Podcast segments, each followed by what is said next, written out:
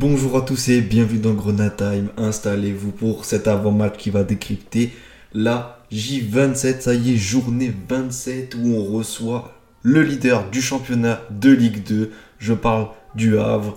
On les reçoit à la maison on va décrypter cette rencontre qui, on va voir, n'est pas jouée d'avance. Comme beaucoup pourraient le dire, elle n'est pas jouée d'avance et donc il faut y croire, mais on va décrypter ça tout de suite après le générique. C'est parti. C'est l'entrée d'Ismail Assar qui va immédiatement s'illustrer. Enfin, là, on est déjà à 3, je peux vous dire 3. Et ça, ça m'énerve. Ça m'énerve. Le titre de champion est fêté dignement à Saint-Symphorien.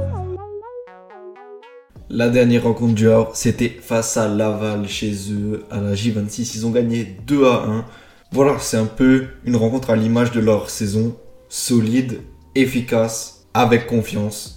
Ils ont un bilan pour l'instant de 15 victoires, 10 nuls et seulement une défaite. Et c'est là qu'ils font vraiment la différence. C'est que, certes, le Havre peut, piétiner et c'est là qu'on peut avoir espoir. Parce que chez les gros, chez Bordeaux, chez Sochaux, ils ont piétiné, ils ont fait des nuls. Mais le Havre ne perd pas et à la dernière minute, ils arrivent toujours à mettre le petit but qui leur sauve le petit point du nul ou, ou qui ralentit leurs adversaires, qui les laisse en pole position dans cette équipe du Havre, il n'y a pas vraiment de star. Il n'y a pas d'attaquant phare qui, qui met comme Noumi Kotadze 12, 13, 13 buts, pardon. Il n'y a pas de d'Alexandre Mendy comme à Caen. Il n'y a pas de comme à Nîmes, Chokunte qui met 10 buts. Non.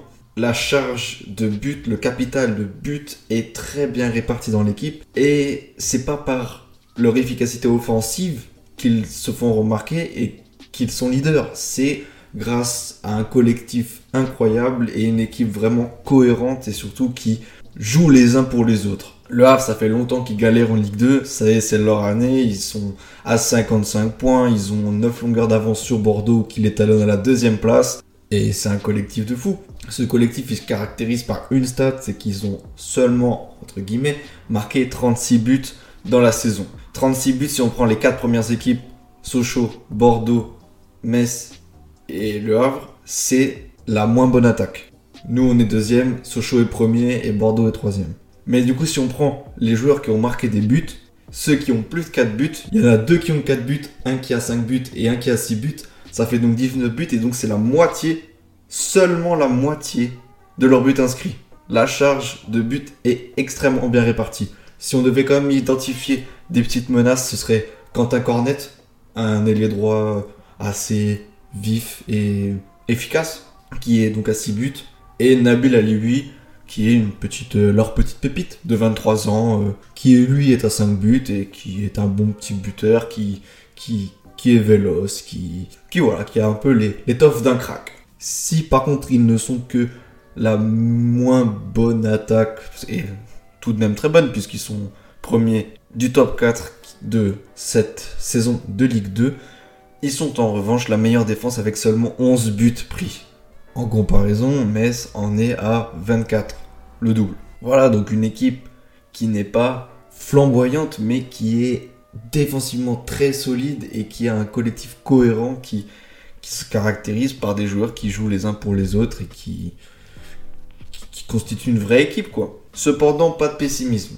Pas de pessimisme parce qu'on a vu face au match à Annecy, certes, il y avait un petit contexte parce que les Annéciens étaient émoussés par rapport à leur match qu'ils ont eu la semaine face à Marseille où ils ont livré une grosse performance et du coup ils sont arrivés un petit peu fatigués face à nous. Mais c'est pas une excuse, on a réussi à faire la différence, ils auraient pu garer le bus, ils ont, on a quand même réussi à faire la différence. Donc il faut compter sur nos forces offensives. Et voilà, le Havre c'est pas une forteresse imprenable, ils ont pris 11 buts, face aux gros ils piétinent, ils sont relativement, sont très efficaces par contre contre les petits. Mais le mot d'ordre, c'est qu'il faut pas se mettre de pression et qu'on a tout à gagner. C'est eux qui ont à perdre. Il faut avoir cette mentalité d'outsider parce qu'on l'est.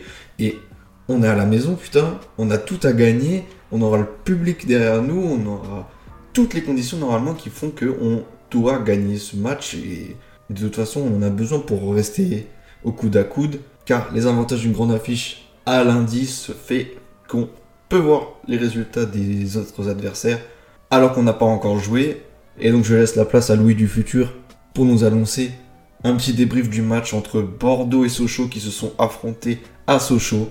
Je le laisse débriefer et dire le résultat qui peut certainement nous faire passer devant ces deux équipes. Et waouh, ce serait incroyable Et ça nous encouragerait, ça nous mettrait certainement du peps pour aller vaincre le Havre. Louis, c'est à toi. Merci bien Louis du passé, comme tu l'avais prédit auparavant, même si tu l'as pas dit dans l'avant-match, comme tu l'avais prédit.